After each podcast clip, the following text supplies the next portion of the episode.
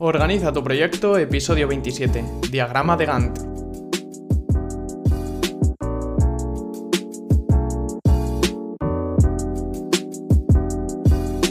Bienvenidos a un nuevo episodio de Organiza tu proyecto, el podcast en el que hablamos de gestión de proyectos, tecnología y todo lo relacionado con optimización de procesos. Hoy vamos a ver un diagrama que se utiliza muchísimo en la gestión de proyectos y que nos va a ayudar a planificar todas esas tareas que conlleva el proyecto que queremos llevar a cabo. Pero antes de eso, como siempre, vamos a hablar de las novedades del podcast.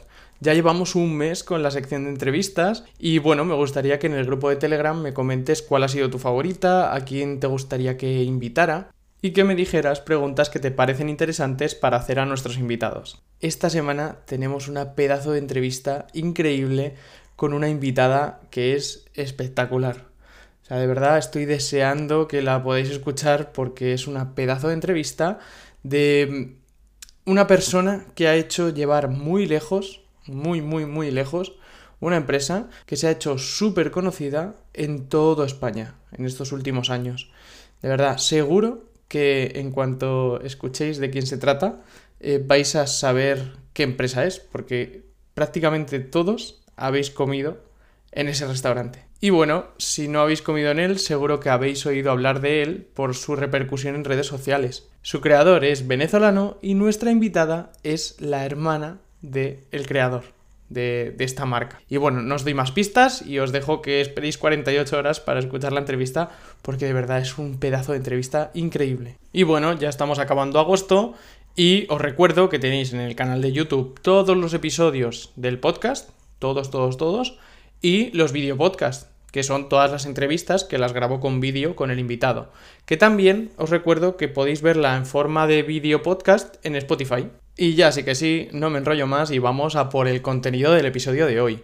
Vamos a hablar del diagrama de Gantt, que seguro que lo has utilizado en algún momento. ¿Qué es este diagrama de Gantt? Pues es una herramienta que sirve para planificar proyectos y mediante la cual podemos ver la disposición de las tareas de un proyecto a lo largo del tiempo y sus dependencias. Estoy seguro de que alguna vez has visto la planificación de un proyecto.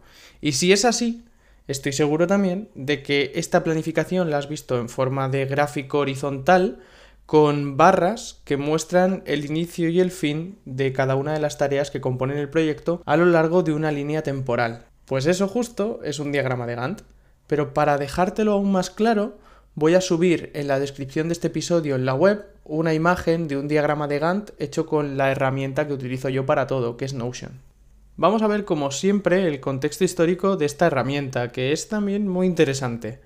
En 1986, Karol Adamiecki, ingeniero polaco, creó un diagrama en el que se representaban de forma gráfica distintos procesos con dependencias. Ese diagrama se publicó en 1931 y se denominó Harmonogram o Harmonograph.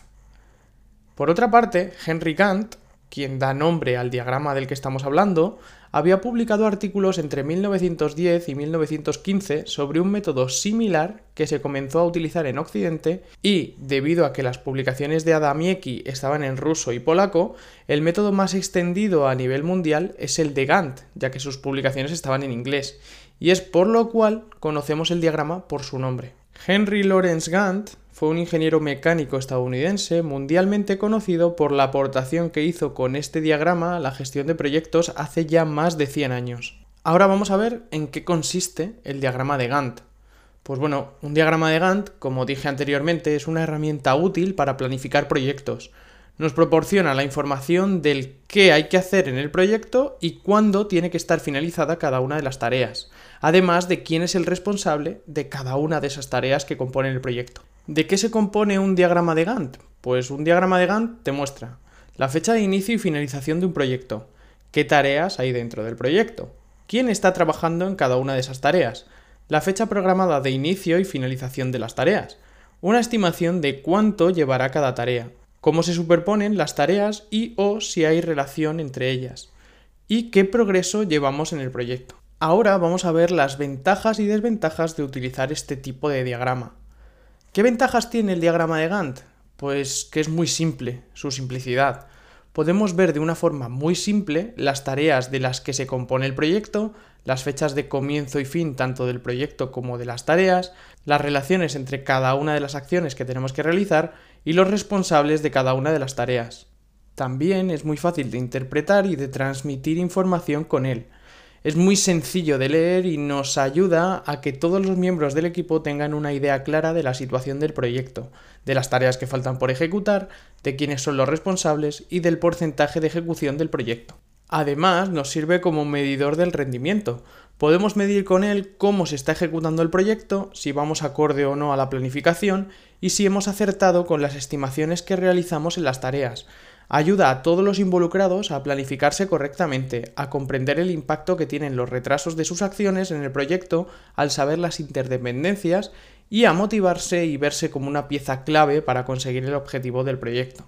Otra de las ventajas que tiene el diagrama de Gantt es que es un diagrama flexible. Nos permite modificar y adaptar todas las tareas de forma fácil a la ejecución real, teniendo en cuenta retrasos o adelantos en las tareas ya realizadas. Por último, como ventaja, también me gustaría nombrar que es un optimizador del tiempo. Con él podemos hacer estimaciones que se acerquen a la realidad para gestionar mejor nuestros recursos necesarios para ese y otros proyectos.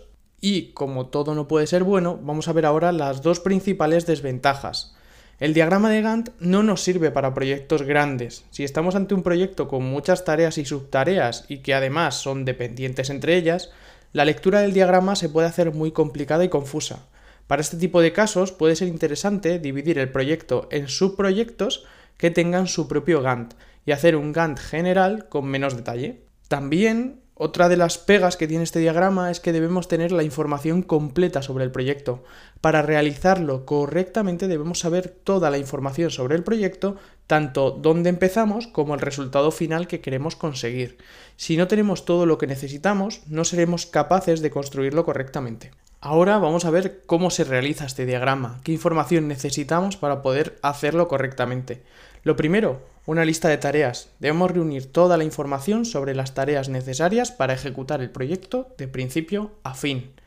Después necesitamos una lista de dependencias entre esas tareas. En la lista anterior debemos incluir las dependencias entre unas tareas y otras para tenerlo en cuenta en la planificación, ya que en muchas ocasiones no podremos hacer una tarea sin terminar otra. El tercer paso o la tercera pieza de información que necesitamos es la duración de cada una de las tareas. Debemos añadir una estimación sobre la duración de las tareas y tener en cuenta la fecha de comienzo para poder construir el diagrama hasta el final. Y por último, necesitamos a los responsables de cada tarea tenemos que asignar un responsable a cada tarea, al cual como gestores de proyectos deberemos acudir para saber en qué estado se encuentra dicha tarea. Una vez que tengamos toda esta información, podremos dibujarlo a mano o con herramientas digitales que nos permitirán flexibilidad para poderlo modificar siempre que lo necesitemos. ¿Y cuáles son estas herramientas que nos pueden ayudar a dibujarlo o a modificarlo de forma fácil? Pues tenemos Excel o Google Sheets, en las cuales existen plantillas que nos ayudarán a realizarlo de una forma súper fácil. Luego también tenemos Notion, que recordad que es la herramienta que utilizo yo como mi segundo cerebro. Tenéis un episodio dedicado a ella. También tenemos otra herramienta que se llama Monday.com, que nos ayuda mucho en tema de gestión de proyectos. ClickUp, Holded, de la cual nos habló nuestro invitado Abel Pombo, que la utilizaba él para gestionar todo lo que tiene que ver con su empresa. Y luego también hay herramientas específicas para Gantt, como Instagantt, Gantt Pro o Team Gantt. ¿Y cómo puede ayudarnos esta herramienta en nuestra vida personal y profesional? Pues teniendo en cuenta todas las ventajas que tiene, podemos utilizar el Gantt en cualquier aspecto de nuestra vida. Todo lo que quieras organizar que conlleve tareas y planificación es susceptible de gestionarse con un Gantt. Pues hasta aquí este vigésimo séptimo episodio en el que hemos visto todos los entresijos del diagrama de Gantt y cómo nos puede ayudar para gestionar nuestros proyectos. Gracias por valorar con 5 estrellas y darme tu opinión sobre el podcast en la plataforma que lo escuches. Espero que te haya gustado y lo hayas disfrutado tanto como yo preparándolo. Estamos en contacto a través del link que os dejo en la descripción, de mi LinkedIn Javier Delgado Donoso, del grupo de Telegram oficial de Organiza tu Proyecto y de mi email javier.organizatuproyecto.com. Hasta el siguiente episodio.